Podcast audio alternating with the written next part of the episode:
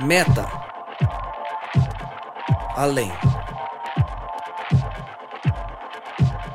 Noia, mente, metanoia. Além da mente, além do pensamento, mais longe do que estou, muito mais do que sou. Novas ideias, novas convicções. Relevância.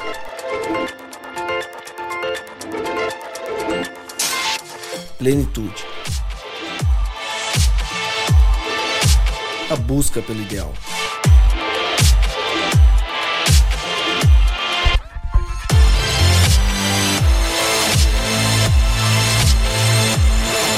Metanoia. Expanda sua mente. Seja bem-vindo, mas muito bem-vindo. A partir de agora você está convidado a expandir a sua mente. Esse é o Metanoia, o podcast de uma geração que busca viver uma experiência real com Deus. Chegamos ao Metanoia 11. Esse é o Metanoia 11 e se você se assustou por isso, porque não ouviu nenhum outro, chegou agora, entre aí no SoundCloud, no iTunes, em qualquer aplicativo de celular de podcast, que lá você encontra o podcast Metanoia e ouve todos os nossos episódios, os que passaram, esse que você está ouvindo e os que vão vir adiante. Meu nome é Lucas Vilches e, como eu sempre digo, estaremos juntos nessa caminhada. Hoje, a continuação da nossa caminhada é para falar sobre maturidade. E aí a gente deu o nome de maturidade. Eu sou maduro. Vamos falar sobre isso com uma mesa recheada, como eu sempre digo, de pessoas que trazem sempre algo especial, tornam os temas que a gente tem discutido ainda mais relevantes e fazem sim com que a gente consiga, ao final de cada metanoia, ter um pouco mais da nossa mente expandida Semana passada ele não estava conosco, mas voltou. Felipe Tonasso, bem-vindo. bem-vindo, obrigado, Lucas. Bem-vindo a mim, né? Acho que, né? Foi legal isso, né? Bem-vindo, estou bem-vindo. É, falar boa noite, boa tarde, mas enfim, você está ouvindo esse podcast, prazer estar de volta. Cada vez é uma mesa diferente, cada vez é um tema diferente, a gente aprende um pouco mais e muito bom poder estar aqui. Vamos, vamos construir algo juntos aqui no, novamente. Legal. Pastor Walter Araújo, welcome back. Ok, obrigado.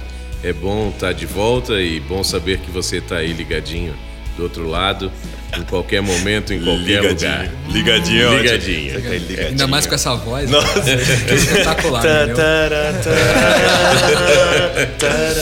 Tamo ele, junto, tamo ele junto. que hoje tá sem o defensor. Semana passada você não estava aqui, Felipe? É, exato. Eu trouxe o Gabriel Zambianco. conta tudo, conta tudo. E ele disse e assumiu ser um defensor de Rodrigo Marcel. Quando a gente zoou o Rodrigo aqui, ele fica triste, ele falou ouvindo.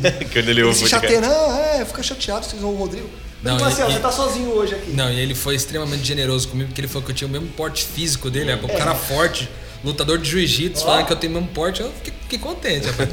Fiquei feliz. Tamo junto, hein, Rodrigão? Tamo junto. Muito obrigado mais uma vez pela oportunidade de estar aqui com vocês e com todo mundo que tá ouvindo a gente aí. Um abraço e que Deus esteja conosco hoje, dando pra gente sabedoria para repartir. Legal. No lugar do Gabriel, dessa vez veio ele, também de Santo André, Thiago Nakan, que também é mentor de pequenos grupos ali na região do ABC Paulista, em Santo André. Tiagão, obrigado por ter aceito o nosso convite, por estar conosco. A gente sabe que você está sempre é, crescendo e a gente tem caminhado juntos e sabemos que com certeza você vem trazer algo muito especial para a gente. Seja muito bem-vindo. Eu que agradeço, Lucas, pelo convite. É um prazer estar aqui com vocês e tenho certeza que nós vamos aprender bastante juntos aqui e que a galera também se aprofunde bastante nessa, nessa questão da maturidade. Né? Legal. Bem-vindo e mais uma visita, mais uma pessoa para agregar a esse grupo, Simval, Simval Aragão. Oh. Tem, é, o ilustre Simval. Vim para agregar, hein? Sempre. Como não? Tem caminhado junto ali com a juventude da região da Vila Olímpia, na zona sul de São Paulo, mas não só ali, né, Simval? Muita gente te conhece, seja bem-vindo. Obrigado por também ter aceito o nosso convite e estar tá aqui com a gente. Tamo junto aqui, parece uma rádio, né, cara? Não, mas é. São amigos é. rádio ouvintes. É isso aí. Os amigos. Cara, só falar, o Silval é um mito, cara. O Silval, acho que todo paulistano que conhece, que gosta de música, conhece o Silval, cara. É aí, impressionante. Ó. Então é um privilégio ter você aí, Silval. Tamo aqui pra somar. É isso aí, vamos junto. Então, Mitou. Para falar, é, para começarmos a somar, vamos falar então de maturidade. E aí já deixo a pergunta para no final talvez a gente responder. Eu sou maduro? Tanto pra gente quanto pra você que tá ouvindo a gente, já se questione. Eu sou maduro. Como eu sempre faço, dessa vez não fui na etimologia, eu parei na, no significado do dicionário, fui buscar para começar a entender talvez o que, que qual a perspectiva que a Bíblia traz. Fui atrás do significado da palavra maduro. E aí no dicionário eu sempre uso o priberan é, ou priberan, como você preferir. Ele trouxe duas perspectivas. E aí ele diz que maduro é o disse dos frutos em estado a serem colhidos ou comidos. Eu deixei esse aqui, por mais que ele esteja falando da fruta, eu achei legal deixar, porque a gente sempre fala muito de fruto, de sermos semente e fruto, então achei legal deixar. E aí depois ele vem, e esse ponto eu achei muito interessante, porque com certeza vocês vão trazer à luz dessa parte da idade espiritual de cada um, de começarmos como crianças e evoluirmos, porque ele diz que maduro é disse da idade em que já não se deve estar sujeito a imprudências ou veleidades. Então, assim, é uma fase em que nós já não estaríamos é, sujeitos a cometer imprudências. Fica guardado o que o dicionário traz, até porque o mais importante para a gente é a Bíblia. Eu vou na Bíblia, antes de soltar a pergunta para vocês, abro ali em Colossenses 1, 28 e 29, diz: Nós o proclamamos, advertindo e ensinando a cada um com toda a sabedoria, a fim de que apresentemos todo o homem perfeito em Cristo. Para isso eu me esforço, lutando conforme a sua força, que atua poderosamente em mim. Por que, que eu trouxe esse texto? Pelo fato de que esse perfeito que diz que nós temos de buscar a ser, ele vem do grego teleios, que além de significar perfeito, ele também significa maduro.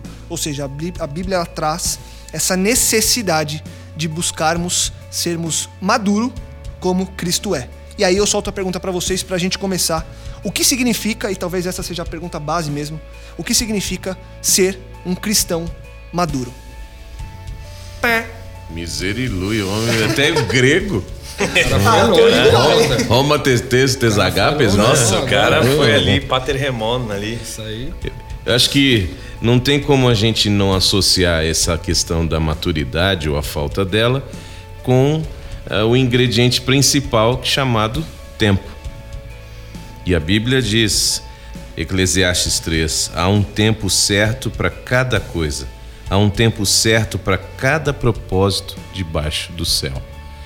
Então, por mais que às vezes a gente é, está, esteja tão acostumado com uma vida que a gente só ouve não tenho tempo, a gente precisa entender que precisa haver um tempo para as coisas acontecerem e para que de repente a gente tenha compreensão do que está acontecendo na nossa vida e que o tempo de Deus é diferente do nosso. Então a maturidade é um desafio quando eu começo a, aprender a, sabe, a de fato entregar a minha vida para o controle de Deus. Porque a gente quer a resposta imediata, igual consulta o celular, é na hora e tal, e tudo a gente está acostumado nesse ritmo maluco, mas Deus tem um tempo diferente.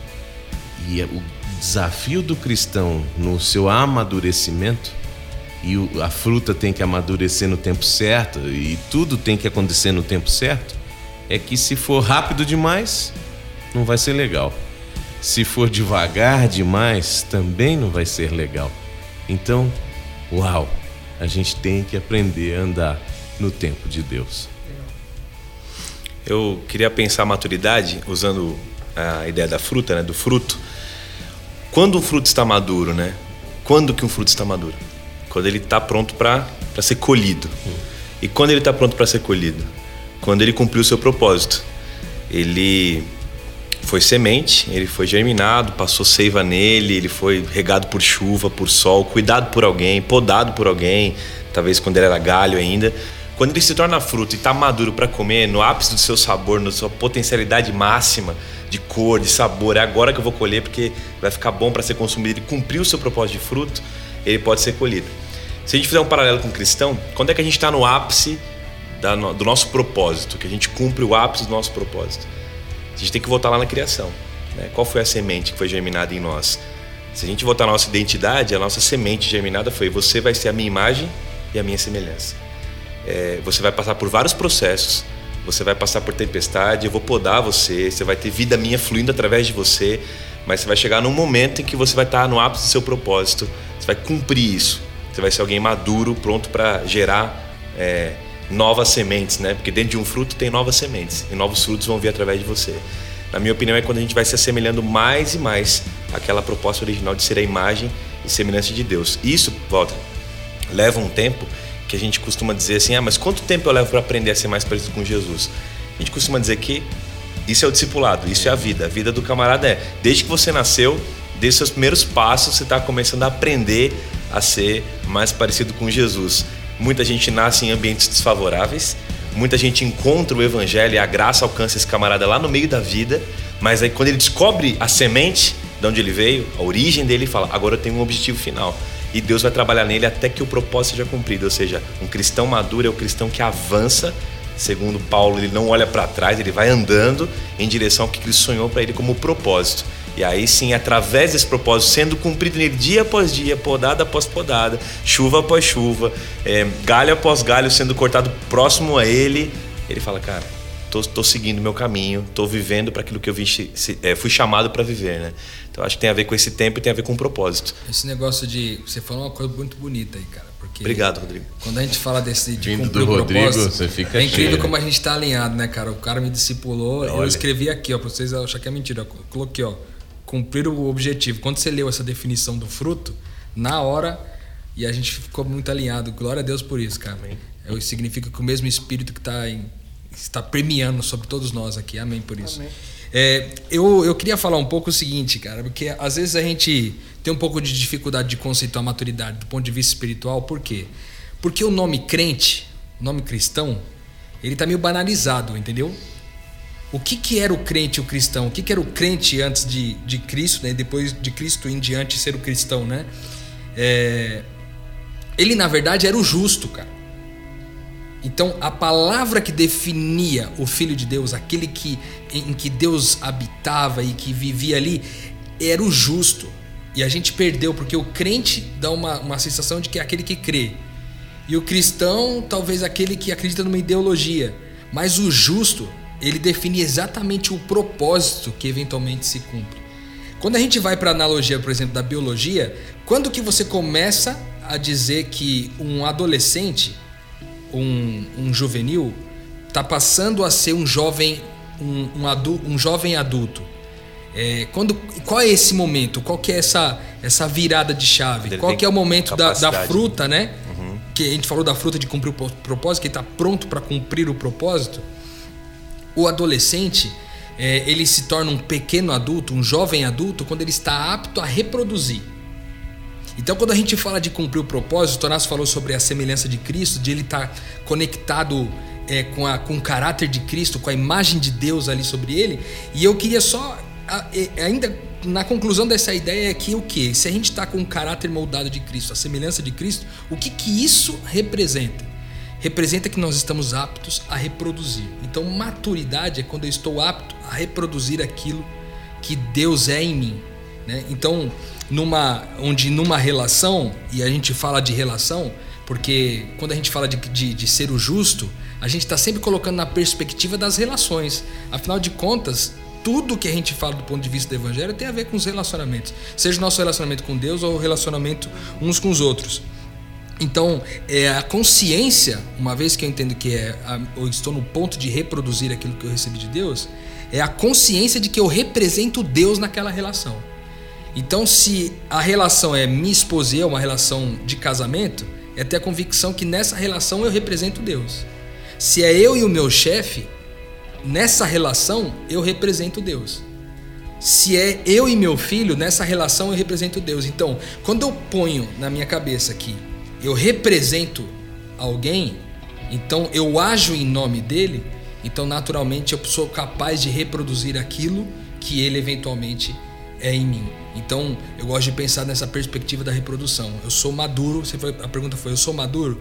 Então, talvez uma, uma ideia aí para você pensar se você está maduro, talvez essa perspectiva, se você está apto a reproduzir. Eu só acho que também a gente tem que pensar que a igreja, a igreja cristã hoje, o pastor Walter tá aqui pode dar algum dado mais oficial, 70% da igreja é jovem. Então o cara ouve isso aqui e fala, poxa, esse tema é pesado, não é para mim, ainda sou jovem, não consegui Até eu chegar essa maturidade, e aí? Aí você falou de fruta, eu pensei, cara, mas é engraçado. Tem fruta que amadurece de um dia para o outro. Tem outras que ficam lá semanas para um abacate ele para amadurecer. Demora Verdade, um tempão. Tem um time, né? Entendeu? Cada Então, assim, fruta tem um time, legal. Então, assim, a- eu acho que esse tempo é igual aquela coisa da idade cronológica e idade mental.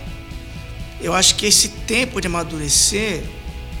é, eu, eu ouvindo você, eu pensando, pô, será que é, um, tema- é pesado isso? Eu vou chegar quando isso? Aí eu coloquei no Google alguma coisa. Aí só, um, só um, um texto interessante aqui, ó. Um tal de João Alves Feitosa, o autor, né? Ele colocou o texto de Efésios 4, eh, 4, verso 13, que diz assim: Até que todos alcancemos a unidade da fé e do conhecimento do Filho de Deus e cheguemos à maturidade, atingindo a medida da plenitude de Cristo. Olha que legal. Aí ele fala assim: a vontade de Deus para nós é o crescimento espiritual progressivo através de uma vida na plenitude do Espírito, vivendo em santidade, até que cheguemos à maturidade cristã. Então, eu acho que é muito legal para quem está ouvindo entender o seguinte: se você já é maduro, tenha paciência com quem não é ainda. E se você não é, tenha paciência para chegar até lá. né? Isso, porque às vezes o cara, eh, eu vejo muita igreja, ah, e, e olha a diferença, eu acho que maturidade tem a ver até com sabedoria. Você vê aquele ancião, ele é tranquilo, ele é na dele, e o, o menino sai correndo. Então às vezes a gente tem que, que- que pensar o seguinte, eu caí, poxa, eu nunca vou ser maduro, mas aqui é progressivo, cara. Você caiu, levantou, e é aquela coisa que o Bulhão sempre fala, né, a comunhão com Deus. Eu pensava, cara, o que que é comunhão, cara? Aí eu, eu era criança, eu queria ter fé. Aí fiz um jejum um dia pra ter fé, cara. Tô falando sério. Fiz a Santa Ceia pra ter fé. E um cálice dando uma oração e, e tal, pra ter fé. Aí depois, no dia seguinte, cara, não mudou nada. Então, e eu, eu, eu achava que eu ia ter fé se eu viesse aquela coisa. E eu entendi agora, chegando nos 4.0, eu entendi que, cara, não tem nada a ver com. com... Demorou, né? Não, não, eu, eu, eu perdi muito tempo. Porque a, a convicção que eu tenho hoje com 40, eu tenho cara que tem 15 já tem, cara. Certo. Então assim, então eu acho que você tem que pensar, você que está ouvindo, você que está aqui, sei lá, é eu com Deus. Como eu atingir a maturidade cristã? Eu acho que é eu, eu me entregar para conhecer esse evangelho. E eu, fruto, né, do pequeno grupo, fala muito de fruto do Espírito, sério, tá tendo? É eu tentar ser um fruto. E aí quando eu vou florescer, depende muito da, da minha... Se eu sou um abacate, se eu sou uma uva, se eu sou uma, Prezados um ouvintes, jabuticaba. salada de frutas, Salada de fruta. não é? goiabas, bananas, laranjas. Não, mas é verdade que ele falou, o que ele falou é fundamental, porque é, Abacates. falando de maturidade, eu acho que um dos pontos da maturidade é a experiência que vem com o tempo, né? Isso falando da maturidade humana, daqui a pouco a gente vai delinear mais alguns textos que Paulo fala de maturidade. Mas uma das coisas que Paulo fala, eu tinha pesquisado aqui no texto agora, ele fala assim: aquele que come alimento sólido, depois a gente volta nesse texto, mas ele fala: aquele que come alimento sólido, não toma mais papinha, não é mais leite, ele agora está sendo exercitado e tem discernimento tanto do bem quanto do mal. Então essa ideia é legal porque você começa a olhar para pessoas, quanto mais maduro você é na fé em Jesus, é que menos de você vive em você, mais de Cristo passa a viver em você. E mais de você mesmo, eu vou falar uma coisa que pode confundir, vou repetir. Menos de você vai vivendo em você. E mais de Cristo passa a viver em você. E aí você vai se tornando você mesmo que Deus sonhou. Né? Então, você- se você não entendeu, você volta aí no seu podcast e vai entender. Porque é- se você. Aí o cara volta, né? É porque você vai deixando de viver para esse eu, que é esse eu egoísta do pecado.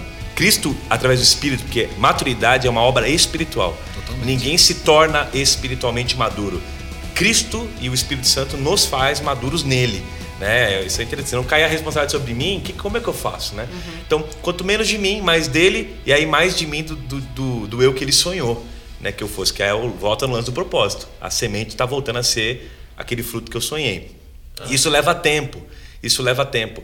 E leva tempo a ponto de eu olhar para o lado e quanto mais maturidade eu tenho, mais eu olho para as pessoas e falo assim: "Cara, eu já fui assim, cara. Eu já pensei assim.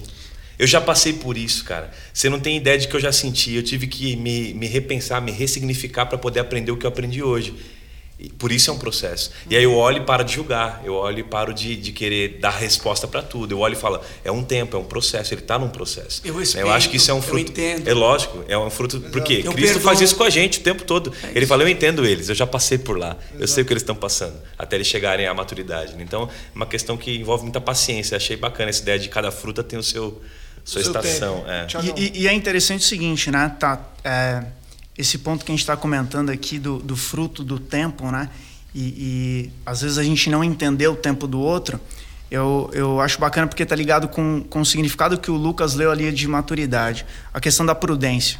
Às vezes quando a gente ou, ou a gente chega, ou a gente está muito perto ali, a gente começou a gerar fruto ali, a gente entendeu que a gente chegou num momento em que não tem mais como voltar para trás. É, a gente não respeitar esse tempo do outro, o momento do outro, faz com que a gente a gente regrida, faz com que a gente pare, né, de verdade. caminhar no sentido ali é, de, de, de ser mais semelhante de Cristo e a gente começa a voltar para trás e aí a gente começa a trazer para nossa vida a arrogância, a petulância, o egoísmo, que é tudo que Deus não quer. Você começa a ser mais parecido com você mesmo, que você não Exa- queria que, ser. Que é o que né? você não queria ser. Então, esse, essa, essa questão é, da maturidade, ela também te leva à prudência. Né? Prudência do tempo, de entender o outro, de entender o momento do outro, de entender a história e a cultura do outro e por que, que ele vive daquela maneira. Né? E, e tudo isso vai te fazendo né, mais semelhante, mais próximo do que Mas, Cristo é- espera. é- é- mas, ó, sinceramente é, é bem louco isso. Porque, é, pensa, se então a- o- esse processo de maturação e de tempo é, a gente acaba esbarrando nessa, nesse risco, você percebe que também a linha entre maturidade e imaturidade é bem tênue. Muito. Porque acaba que de repente eu vou ter orgulho da minha maturidade para poder julgar a imaturidade do outro. Né? Ô, pobre você é coitado. Mas é, e, não é? E, e olhando, É. e olhando pra, pra gente, né? A gente, quando mais velho, mais adulto, às vezes você tá ali com, com os teus amigos ali numa brincadeira, ali num almoço, em alguma coisa que você tá reunido, e às vezes você volta lá atrás, numa brincadeira lá de criança, e cara, você se machuca, você se estrepa inteiro, né? E você fala, caramba, eu já não sou mais moleque. Só, que, só que você, muitas vezes, ainda não perdeu aquela essência lá do passado. E às vezes ela volta, né, na tua vida. Então, esse, esse detalhe é o mesmo jeito que você quer andar de skate lá e você já tem 40 anos e você toma um rola, toma um capote. Quando a gente também atinge essa maturidade, a gente tem que tomar muito cuidado, porque esse rola também pode acontecer. Claro, a qualquer momento. Eu, eu, eu gosto também de uma outra perspectiva, agora trazendo até para a Bíblia também. Tá em Gálatas 4, de um em diante. Eu acho um verso espetacular. Você sabe como eu gosto de falar sobre identidade. Eu acho espetacular porque ele vai no cerne aqui. Ele diz o seguinte, ó. Digo, porém, Gálatas 4, de um em diante, diz assim, ó. Digo, porém, que enquanto o herdeiro ele é menor de idade, em nada difere ele de um escravo, embora seja dono de tudo. No entanto, ele está sujeito a guardiões e administradores até o tempo determinado pelo seu pai. Assim também nós, quando éramos menores, estávamos escravizados aos princípios elementares do mundo. Mas quando chegou a plenitude do tempo, Deus enviou seu filho, nascido de mulher, nascido debaixo da lei, a fim de redimir os que estavam sobre a lei, para que recebêssemos o que? A adoção de filhos.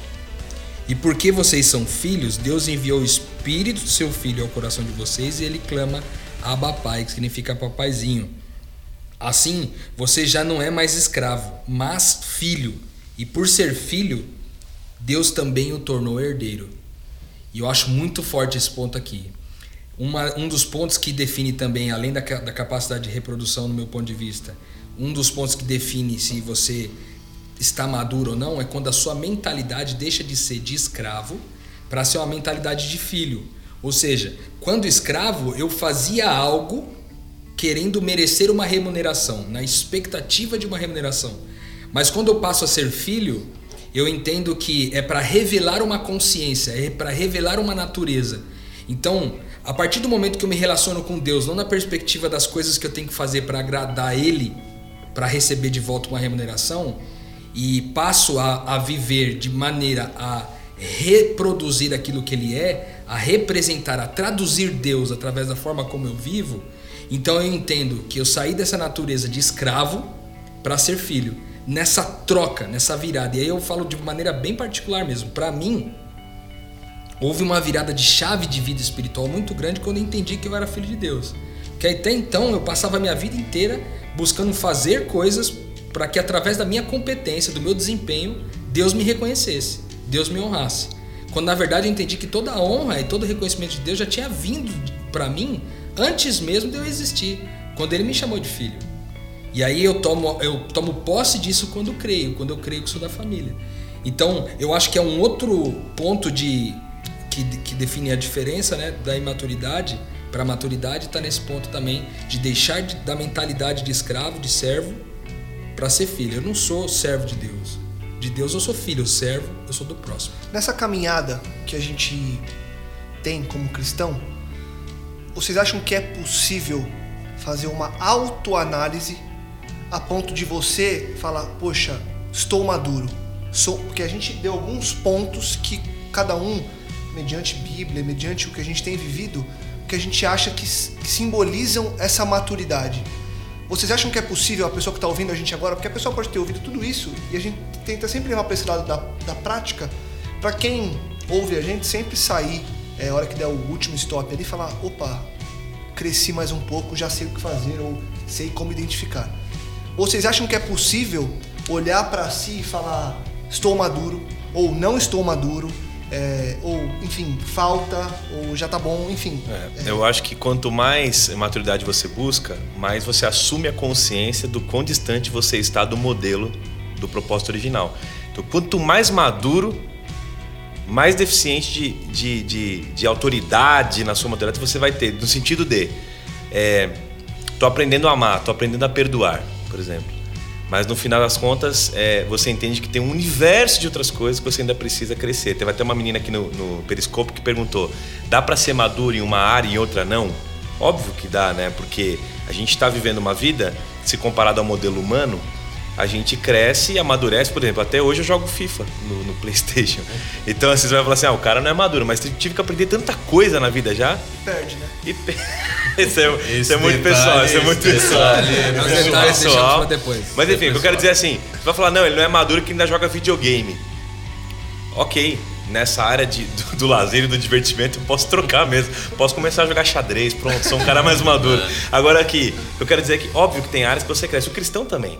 Quanta gente já aprendeu, por exemplo, eu estava lendo aqui num dos guias que a gente fez, é, o livro Discípulo Radical, de John Stott, ele dá algumas ideias. Ele fala: ó, sugestão de gente que passa a ser madura, ou seja, ele dá alguns itens para você avaliar. Essa pessoa passa a ter desejo por alimento sólido, ou seja, não é mais é, qualquer leite, como Paulo usa a ideia, qualquer coisa que se fala de Deus que ela aceita, ela quer algo mais profundo, ela quer conhecer mais a Deus, ela tem mais desejo de saber de Deus. Ela ouve uma mensagem que ela fala assim: puxa, não, veja, ela não se torna uma crítica, mas ela se torna alguém que tem desejo por aprofundar. Ela pode ir para casa, eu preciso estudar mais, preciso crescer. É, ele fala que a pessoa tem impermeabilidade a ofensas pessoais. Isso é uma coisa impressionante. Vocês falaram sobre isso no perdão a semana passada. A pessoa passa a entender que ofensa pessoal é parte de um processo de crescimento. Deus colocou a diferença ali para a gente poder lidar com essa com esse caráter que está sendo moldado. Ele coloca assim: a pessoa ter consciência informada pelas, pelas escrituras, ou seja, a mente dessa pessoa é assim diz o Senhor não é mais o que a sociedade diz, o que a, né, o que a filosofia diz, ela tem uma mente em Cristo, é a mente de Cristo. Né? Ele coloca que também essa pessoa ela não, ela não, é, ela não é alguém que não possa ser chamado de humilde, tem senso de responsabilidade, de prover e não apenas de receber, se engaja na missão, tem ausência de necessidade de reconhecimento, ela faz por uma missão maior, ela não fica esperando aplauso. Então são tantos itens, eu estou citando aqui uma lista que ele propôs, tá? Então, desses itens aqui, se eu olhar quantos que eu estou buscando, que grau de maturidade, se tivesse de 1 a 10, qual que eu estou? Ah, devo estar em, no nível 3 em um, no nível 7 no outro, se é que existe um nível. Se Cristo é o nosso referencial, né? Alguém já disse isso, o problema da santidade humana é o referencial. Se você baseia ela em uma pessoa, você vai ter certamente seu gráfico elevado. Agora, baseia ela no referencial de Cristo. Então, a maturidade é a mesma coisa. O problema é o referencial. Qual é o referencial? Dá para ser maduro em várias áreas e em outras não? Claro. Mas acho que o crescimento e a busca por profundidade nele, eu acho que é o elemento maior da maturidade. Eu não me contento com a situação atual que eu vivo. Eu quero crescer em Jesus. É, sem querer até monopolizar a palavra aqui bem rapidamente, é, só para só para responder a, a, questão da pessoa que perguntou aí no Periscope, é, eu queria dizer, eu queria dizer o seguinte, também a gente às vezes acha que a maturidade vem do quanto eu conheço, tipo, se eu conheço bastante, então Exato. eu posso ser maduro. É. Então, exato, talvez para dar um significado até prático do que o Tornas está dizendo, é, eu posso dizer o seguinte, que o que, o que torna você maduro também não é o quanto você conhece, mas o quanto você se compromete com o pouco que você conheceu. Claro. Então eu aprendi que perdoar e tal, tal, tal. Então eu me comprometo a me perdoar, porque agora entendi que perdoar faz parte de quem eu sou. Então eu me comprometo com esse, com esse pedacinho de quem Cristo é, mas eu dou minha vida por isso, eu me comprometo com isso. Né? Então eu acho que. Eu quero ser igual a ele. A gente pode ser maduro em área sim, desde que a gente, se, é, que a gente entenda que não é o tanto que a gente conhece, mas é quanto eu me comprometo com aquilo que eu conheci. E acho que por isso que é legal você pensar e ter um, um alívio na sua vida de que quem julga é Deus. Porque o tempo de uma pessoa para ser julgada se ela é madura ou não, como que a gente vai Não poder cabe a fazer? gente, é. Entendeu? De repente, para alguém que, sei lá, está passando por uma situação de morte ali rápida, não é? Uma situação de, sei lá, um assalto tal. Naquele instante, ela já germinou, amadureceu e descansou em Deus. E alguém que de repente está aí uma vida inteira ainda está patinando. Então é interessante a gente entender mesmo esse fator tempo dentro do aspecto da, da maturidade e como o Rodrigo lembrou a questão da identidade dessa passagem e agora citado pelo Tonasso o crescimento. É, a, o Simval citou aí pelo autor que ele leu Efésios 4:13 e se a gente ler o verso anterior, o verso 12 diz: ele fez isso para que o povo de Deus esteja mais bem aparelhado para fazer uma obra melhor para ele, edificando a igreja, o corpo de Cristo, e elevando-a a uma condição de vigor e maturidade. Então, notem o porquê, a razão dessa maturidade é para glorificar a Deus. Ponto. Essa é a razão de eu querer buscar amadurecer e de eu entender esse processo que é um processo de crescimento. Eu não tenho que ficar preocupado me julgando, julgando o outro, tal. Calma. É de Deus. É para que Deus seja visto, É né? exato, e, e- e é sinônimo de vida, de vigor, de saúde. Então, e essa é uma verdade para plantas, para animais, enquanto há vida, há crescimento. Tudo que para de crescer está morrendo. Então, na realidade, isso é interessante eh, do ponto de vista então que a maturidade é para que eu mesmo esteja eh, verificando, poxa, peraí, os frutos, os meus frutos, a minha goiaba, a minha banana, o que seja, que tipo de pé de fruta que você seja, será que de fato isso está honrando a quem? Sim. Então, é, o- a maturidade é sinônimo de vida, de crescimento. E o engraçado é que eu tava pensando aqui, uma vez eu falei com o Tonasso, eu sou produtor de eventos, né? E às vezes o Tonasso falou assim, cara, porque surgiu uma ideia de fazer um- uns eventos uma, uma noite aí. Ele falou, cara, mas pra que esse evento? Qual o propósito desse evento? Eu tava vendo aqui que quando Paulo fala de maturidade, ele fala de atitude, cara, de ação. Tem até um verso aqui de 2 Timóteo 3, 16 a 17, que fala assim: toda escritura é inspirada por Deus e útil para o ensino, para a repreensão, para a correção, para a educação na justiça, a fim de que o homem de Deus seja perfeito e perfeitamente habilitado para toda obra. Então, às vezes, aquela ideia de você fazer não, até um PG, cara. Por que, você, por que, você estuda a Bíblia? Por que você mostra que você sabe? Você mostra que sabe para quê? Aqui não está falando que toda escritura é boa para dizer que você é. Não, cara, quando você lê, quando você entende, é você estar habilitado a, a servir, cara. Então, assim, eu estava falando com o Tonas agora, antes de, de começar aqui. Eu falei, Tonas, eu tenho alguns planos aí para o ano que vem e eu não quero. Eu quero que todo evento tenha um objetivo, tenha um propósito. Então, assim, eu acho que a pessoa, quando ela chega na maturidade cristã, ela está apta a servir, cara. Eu estava até vendo que maior, o maior índice de voluntários em hospitais são terceira idade. O cara chegou a uma idade que ele fala, cara, eu vou ter que servir. E o jovem não quer servir, cara. Ele quer dormir até meio-dia, quer ficar na balada, ele quer. Por que, que, o, que, o, que, o, que o, o, o idoso ele quer servir? Porque ele, ele já chegou num ponto que ele fala, cara, a vida não tem sentido se não for servir. Então, assim, a maturidade cristã, aqui, inclusive, o, o escolhi fala isso aí, que a pessoa que mostra que ela sabe muito da Bíblia, ela pode aparentar uma maturidade, mas ela está mascarando uma imaturidade. Porque ela está toda ali pomposa, eu sei os versos, aquele concurso bíblico, lembra? Que vamos ver, primeiro aqui, aqui, ele- aí, tema é, ele, primeiro aquele, aquele irmãozinho ancião, sempre o primeiro a levantar a mão e E o concurso bíblico ficava chato no JA, cara. Porque ninguém sabia nada, só o senhor ganhava.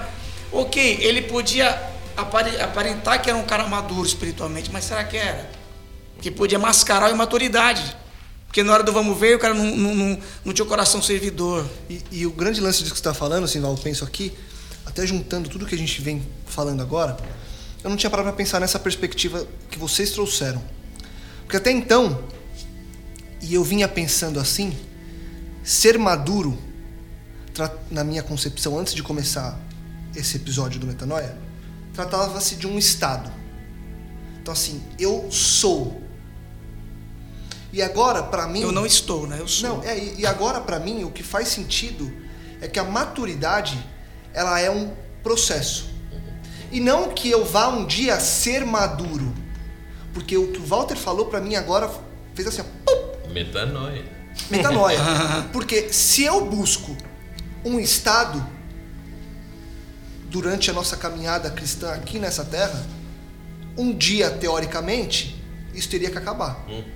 Então eu não estou buscando um estado. Eu tenho que estar tá apto a aceitar um caminho. Então agora, a partir de agora, e aí eu talvez eu volte atrás e não, se eu pudesse, eu não perguntaria mais o que eu perguntei duas perguntas atrás de quando que eu entendo que eu sou maduro. Sim. Eu tenho que agora, a partir de então, entender que eu não existe isso, mas que eu estou em maturidade. Isso. Que eu entrei no é. caminho. A pergunta seria quando que eu estou, quando que eu entendo que eu sou um cristão em processo de maturidade? Exatamente. Eu já não preciso mais ser maduro. Eu preciso entender que essa caminhada de sempre crescer, que é o que acontece com qualquer ser vivo, enquanto eu aceito que Deus me alimente para que eu seja fonte de alimento para alguém, eu tenho que continuar crescendo para continuar dando fruto. Tem aquela frase é. do, do Gandhi, vou citar aqui só para não perder essa toada, aí eu solto pro Japa. Ele fala assim, não sei se é do Gandhi, mas o Gandhi falou algo parecido e várias pessoas falaram algo parecido. Ele é. diz assim, felicidade não é, não é um lugar onde se chega, é mais um jeito de, de se, é, de se caminhar. De ir, né? É um jeito de ir e não um lugar onde se chega. Então, eu diria a mesma coisa. Maturidade não é um lugar onde eu chego, né? mas é um jeito que eu escolho caminhar.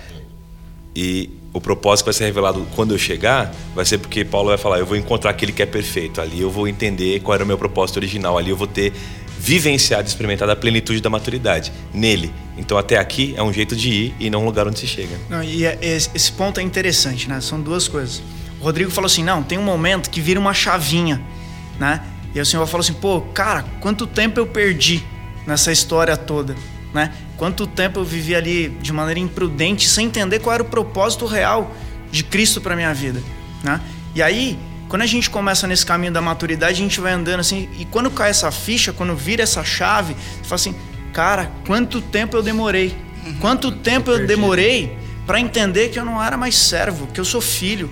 Quanto tempo eu demorei que não era programações, mas sabe, cuidar de gente, amar gente, né? E aí você olha para trás e fala assim: quanta coisa ficou. E ao mesmo tempo você olha para frente e olha para Cristo e fala assim: cara, como eu tô longe. O caminho para frente parece ser maior. O caminho para né? é, só que ao mesmo tempo você vai andando, você vai andando e parece que a referência ela vai sempre indo para frente, né? Cristo está sempre lá na frente. E, e, é muito maluca essa caminhada. Só que ao mesmo tempo te, você fala assim, cara, é, de todos os pontos que o Tonás comentou, eu tenho um outro aqui que eu acho assim, você se sente livre você entende aquela liberdade que Cristo fala. Sabe? Acaba o peso do julgamento dos outros e da sua pessoa. A liberdade do amor, né? É, a liberdade do amor, de viver no amor. E entendendo que esse caminho, ele fica suave, ele fica leve, ele fica gostoso de se caminhar. E aí você começa a caminhar com as outras pessoas, né? E aí você vai entendendo esse reino, essa coisa toda boa, né? De viver esse processo de maturidade. Né? Porque né? a jornada da maturidade que está em Cristo, ela não está sendo instrumentalizada pela culpa. Não é a culpa. Deus não usa a culpa. Ele pode até permitir que a culpa venha, como Davi sentiu muitas vezes, culpa, e ele coloca lá minha culpa, meu pecado me persegue e tal. Mas é, Deus faz o instrumento da maturidade é o amor. Então ele vai trabalhar em você com amor com misericórdia. A maturidade de Deus em Exato. nós é gerada em misericórdia, em amor. Por isso que a gente consegue continuar caminhando. É. Se ela não se renovasse todo dia na nossa vida, quem é que iria ser, continuar sendo maduro? É um esforço absurdo. Então, quando se fala de caminhar leve, é que Deus vai exercendo misericórdia e a gente vai crescendo em amor. A, a Bíblia tem muito isso. Eu quero que vocês cresçam e, e, sejam homens perfeitos e cresçam em unidade, em amor, caminhando em amor. É o amor que, que, que leva a gente a crescer, é o amor que vai constrangendo a gente a continuar caminhando. Né? Então eu acho legal voltar nessa ideia. O método de Deus para te tornar maduro, você que está ouvindo, não é te deixar culpado dizer ainda não cresci, continuo pecando, continuo caindo, continuo levando desaforo para casa, é, não levando desaforo para casa, no caso, né? Continuo sendo grosseiro, continuo sendo raso, superficial. Deus falando, cara, eu te amo. Eu te amo. Eu vou continuar te amando todo o tempo, eu vou continuar te abraçando todo o tempo, até que você entenda que tipo de fruta você é, né? Que tipo de fruto, vamos colocar assim, você é. E aí nesse processo, o processo da poda é amor, o processo de estar nele, né, é, é ser abraçado constantemente. Acho que é legal quem está ouvindo lembrar. Deus te ama muito e por isso ele quer que você se torne maduro, não por culpa, Nessa mas por amor. Nessa perspectiva do amor que o Tonás falou, eu, eu, gosto de pensar também que tem um ponto de vista da assim da, da gente parar de agir é, em função de carência e passar a agir em função de convicções. Por quê? Por exemplo, a gente é, enquanto imaduros espiritualmente, a gente re esperava receber das pessoas o perdão, esperava receber das pessoas a honra, esper esperava receber das pessoas um parabéns, o amor, esper esperava receber das pessoas o amor, esperava receber das pessoas um perdão. E aí a gente pode colocar aqui, esperava receber das pessoas um monte de coisas, como a Marcele falou pra gente no, no, no na semana passada, no PG sobre no podcast, no podcast sobre o perdão. O cara vai tanto em PG. É, tanto em PG que eu tô focado. É um PG. Não deixa de ser um PG, né? Podcast PC. É, quase. quase, Pé. quase. ok. E, Põe uma vinhetinha nessa hora aí. Não, e, e, aí, esse, esse ponto de vista de, da expectativa, né? É, a gente sempre então espera receber. Eu acho que a gente é, acaba traduzindo mais maturidade quando, ao invés de esperar dos outros o perdão, eu tô sempre disposto a perdoar. Ao invés de esperar que as pessoas me honrem, eu estou sempre disposto a honrar. Ao invés de esperar que as pessoas me dêem o parabéns, eu estou sempre disposto a eu dar o parabéns para outra pessoa. Verdade, é maturidade, né, cara? Esperar que as pessoas, é, esperar que as pessoas é me sirvam, né? Exatamente. Me sirvam, eu vou servir. Antes eu ia lá, na hora do almoço, eu era o primeiro da fila. Que eu tinha medo de ficar sem. Agora eu posso ser o último da fila. Cara, engraçado, é verdade. Antes eu, eu, eu tinha que ser é, o, a, é, na hora de ter uma oportunidade de promoção no trabalho, se alguém era promovido, eu ficava mal. Porque eu queria ser o promovido. Mas agora, quando alguém é promovido, eu consigo festejar, celebrar a promoção dessa outra pessoa. Eventualmente, talvez no ápice, né? Como o, o de Cristo aí, talvez o seu chefe virar para você e dizer assim: ó, vocês têm a oportunidade de ser promovido agora. Mas é o seguinte, Lucas, está na sua mão, você que decide. Você vai ser promovido ou seu amigo Japa? E aí você ter a maturidade de dizer, pode promover o Japa, que eu tô em paz. Então, eu acho que essa, sair dessa perspectiva da carência, de que ainda falta alguma coisa para nós, para ter a certeza de que nós já recebemos todo o crédito de Deus. Deus já depositou todo o crédito na nossa conta. E agora, como esse crédito da graça ele é, ele é enorme, ele é, absurdo, ele é infinito, eu estou sempre na predisposição de distribuir os créditos Exatamente. agora. Porque eu já entendi que eu estou. É, por isso que dando a perspectiva do.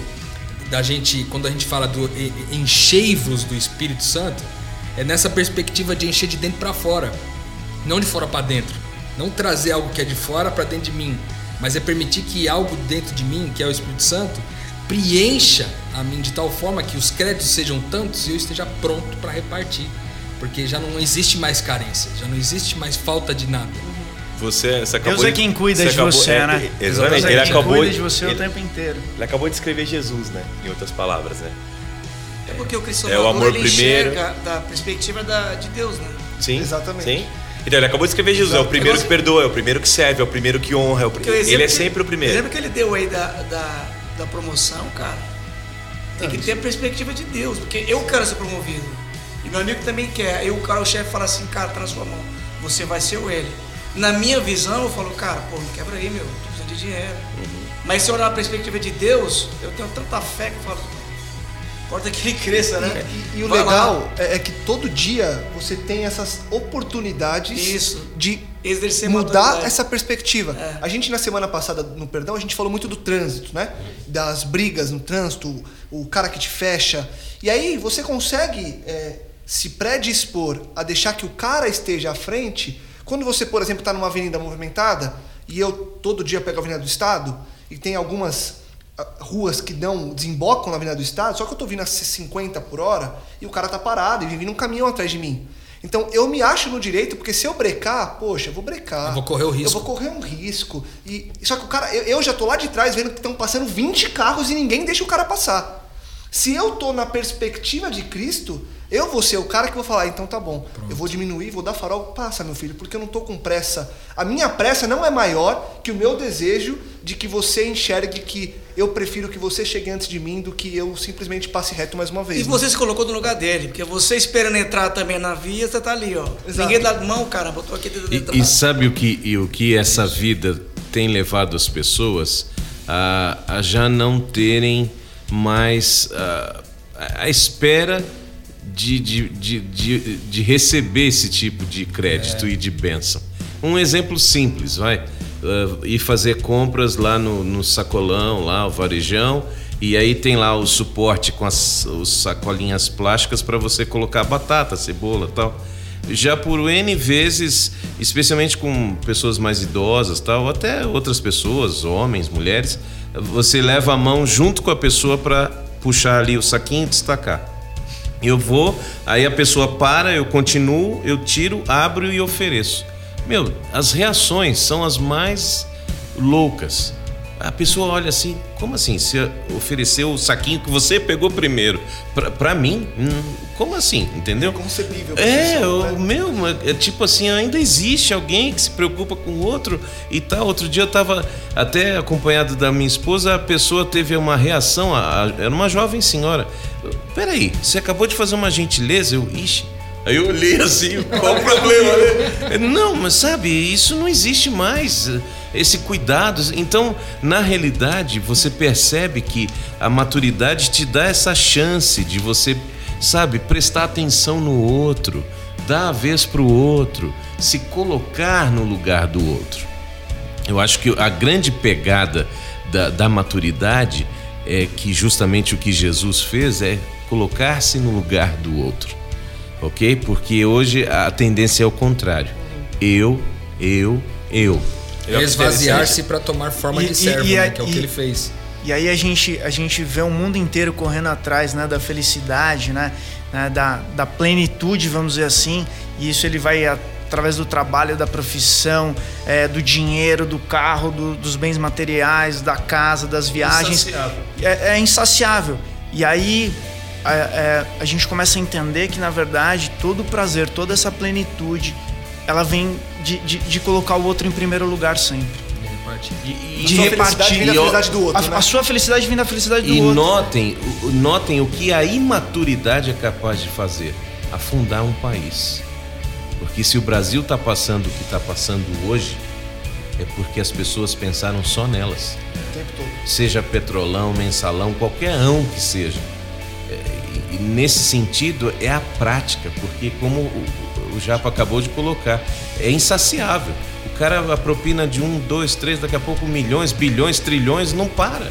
Você percebe que é insaciável. Pô, se a gente conseguiu roubar um pouquinho, por que não mais? E aí desviar um pouco mais. E aí a coisa desanda. Nós temos um país imaturo. E olha, interessante colocar isso para a igreja. Será que nós temos uma igreja imatura? Né? Aí a gente vai fazer a crítica do outro. Fazer a partir de nós, né? É, a igreja é feita de gente, aquele velho papo. Eu sou a igreja, então sou eu alguém imaturo? Então vamos só voltar no Ou conceito. pelo que menos vocês- eu estou no caminho da Exato. maturidade. Vou- ex- ex- exatamente, queria retomar esse conceito que o Lucas falou. Se não é um lugar onde eu chego, mas é um jeito de caminhar, é, quando eu falo de maturidade, na Bíblia, quando você fala teleios, ele fala de maduro, que é traduzido como perfeito também. A palavra teleios ou completo, pleno ou perfeito. Muita gente lê o texto e tem vários contextos em que aparece a palavra sede perfeitos, como o vosso Pai Celeste é perfeito. Né? É, por exemplo, esse texto que eu citei agora aparece no contexto da misericórdia. Ele, você fala assim, você tem que ser perfeito igual teu Pai do céu é perfeito. Como? Sendo misericordioso. Então você vai ser maduro como teu Pai do céu é maduro, pleno como ele é pleno. Como? Exercer, se né? comprometendo a ser misericordioso como ele é contigo. Então, é um processo é, e essa palavra telés, ela está em, em alta distinção, assim, contrária com a palavra bebê ou criança. Quando aparece o telés, do outro lado está o bebê e está uma criança. A criança, como o Rodrigo falou, só pensa em si, só pensa no provedor, só pensa em receber. Ela só pensa em ser cuidado, é tudo meu, para mim. Ela não tem a consciência e nem a responsabilidade de olhar para o lado e saber que ela tem que aprender. Desde pequenininho o pai fala: "Não, filho, divide com o amiguinho". Não, filho, tem também fulano. Não, filho, não é você primeiro, deixa primeiro ele que é menorzinho. Você começa a tentar educá-la na maturidade, né? Então, Jesus lá crescia em graça, conhecimento, estatura diante de Deus e dos homens. E o chamado do cristão, é, traduzindo agora o não pensar em si, dentro de uma comunidade religiosa, dentro de uma igreja, sendo você frequentador de qualquer comunidade, é, a gente hoje tem uma igreja que pensa em si. A gente hoje vive numa geração que ora para si, pega os pedidos de oração, os clamores que a gente tem, as campanhas de oração que são feitas em comunidades religiosas, é para que Deus me abençoe, para que Deus me faça crescer, para que Ele abra portas para mim. Então, começa a pensar, por exemplo, nas suas orações. Né? O que, que te coloca de joelhos? Paulo falava, por essa causa eu vou me pôr de joelhos. E ele fala, vou orar por você, por aquilo. Claro, pedir oração por si, isso é bíblico, tem que pedir. Mas o, o fato é, a gente chega até Deus para falar de quê? Né? Senhor, eu quero ser mais parecido contigo. E me o que faz que alguém. Isso revela de quem nós somos. Exato, exato. Esse é o Agora- ponto. agora- É, eu acho que tem que parar para pensar em detalhes, as minhas orações. Ah. É, como o Lucas falou, é um caminho, então é um caminho que eu exerço todo dia, né? Ah. Quem está em processo de maturidade, alguém perguntou aqui no Periscope. E a salvação, como ela se relaciona com a maturidade? Eu, eu diria que a, a maturidade é a sua salvação em andamento. Agora veja como esse esse meu, esse Walter processo tá meio- tá meio, Não, né? Olha só, você tá você tá é, tá aqui você entrou e acho que o tempo não vai permitir, mas imagina, imagina só. A gente está falando agora olhar para nós, né? Eu, ver se a gente precisa, eh, se a gente consegue, se você que está me ouvindo consegue entender, mas eh, a gente tem esse processo da imaturidade no tocante então a, ao leite e tal e tal. E aí a gente tem também um outro extremo da maturidade, falando então da igreja, é? Ah, porque come ou não come, porque bebe ou não bebe, por tal música e tal. E aí você tem também um extremo de um perfeccionismo quando você cita essa passagem sede perfeitos como perfeito é vosso Pai. E aí a pessoa se vê no, no olhar de maturidade dela, no direito de julgar o outro como não sendo tão perfeito, porque está comendo alguma coisa que está embaixo da terra, porque não basta ser vegetariano. Ainda não pode comer o que está embaixo da terra.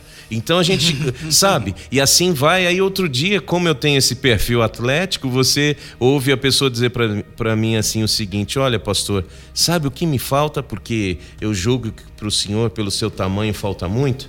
Para mim, é, para mim o que me falta, a única coisa que Tá me falta é vencer o chocolate. É a única A coisa que. eu ouvi Não, isso. Na minha opinião, Isso é- Walter, isso quando é você abre a boca pra mano. falar assim, a única coisa, ou o que me falta, É. você já entrou pelo Não, lugar não, então, Já, o que, me, já o que me falta é o chocolate. Aí não deu. Aí o velho homem aflorou. Eu falei, não, irmã, o que lhe falta é Jesus mesmo. Porque é, é isso. Ou a gente tá num leitinho, numa papinha, ou a gente se acha num pedestal tão alto É verdade. e que não tem nada que ver com E, maturidade. e sabe onde mora esse câncer aí, Walter, na minha opinião? É que a gente, a- ao longo do tempo, a gente mudou a mentalidade para a santidade é ser um quase que um exercício de autossalvação, entendeu? E que não precisa de Jesus. E que não precisa de Jesus. Então, a- na verdade, a santidade não é um exercício de autossalvação. Não é algo que eu faço para ser salvo, para salvar a mim mesmo. Mas a santidade é. é- Inclusive, a santidade não é para ver Deus, não é para que um dia a gente consiga ver Deus, mas é para que Deus seja visto.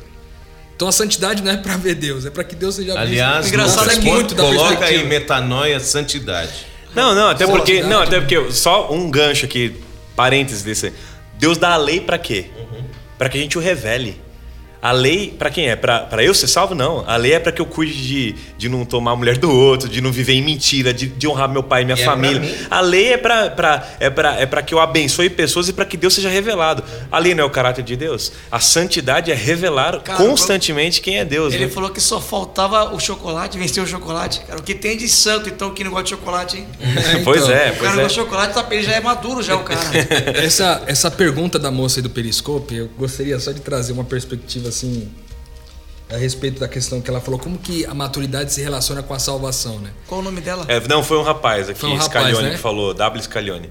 É, Como que a eu, salvação eu falei se que a relaciona, salva, eu né? falei que é a, a santidade, aliás, desculpa, a maturidade é a salvação em andamento. Perfeito. Porque Paulo fala, você é salvo e agora desenvolve a sua salvação. Perfeito. Isso é para mim é maturidade. Então, quando a gente fala é, dessa questão de como que se relaciona, eu gosto de pensar também o seguinte: no céu vai ter muita gente miseravelmente salva, entendeu? No céu vai ter muita gente que foi salva no processo, mas que não viveu na terra a expressão plena de quem Deus é, que poderia ter participado de forma intensa da natureza de quem Deus é aqui na terra, mas preferiu é, se abster, talvez pela correria da vida, pelas, pelas coisas que tomam o nosso tempo. Mas eu gosto de pensar nisso. Então, é, eu acho que é uma correlação de salvação, do- mas do ponto de vista, quando a gente olha para olhar porque no céu haverá muitas pessoas que foram miseravelmente salvas, a gente pensa assim, então talvez Jesus. a gente não tem que pensar na perspectiva assim, ó, Jesus é o ticket to heaven, né? É uma passagem para o céu. Eu não tenho que pensar no que, que eu preciso para entrar lá. Eu tenho que pensar no que, que eu vou levar na minha bagagem, o que, que eu vou pôr na minha mochila para ir para esse lugar. Então eu acho que é essa perspectiva que deve mudar a vida da gente. No céu vai ter muita gente miseravelmente salva, mas eu posso hoje escolher o que eu quero levar na minha mochila. É, eu volto lá na parábola do. É do, da- do semeador. Não, semeador não. Vou voltar lá na do. Da, Jesus é o agricultor, Deus é o agricultor, Jesus é a videira, a palavra da videira, né? Quando ele fala que. João 15. Ele vai dizer o seguinte: é, tem ramo que estando em mim é, não dá fruto. Ele fala. Então, como é que pode um ramo estando em mim não dar fruto? Né? Então, isso me ensina uma coisa. Se tem alguém que pode barrar o processo de maturidade na sua vida, esse ser humano é você mesmo. Porque Deus está disposto o tempo inteiro a influir vida através de nós e nos transformar. E ele diz: se tem algum ramo que estando em mim, mesmo eu podando, não quer dar fruto, porque aí a gente já conversou sobre isso, ele não está.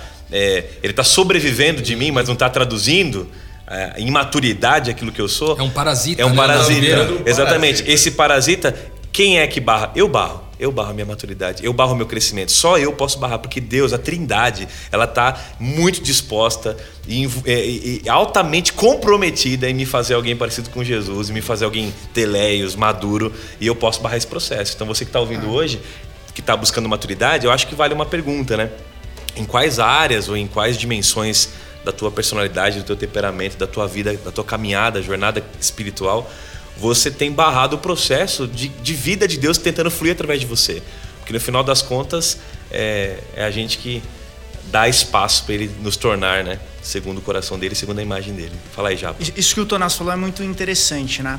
É, Deus, Deus ele já nos predestinou. Ele quer que a gente seja maduro. Ele quer que a gente chegue lá, né? É, e, e a escolha é nossa, né? A decisão é nossa.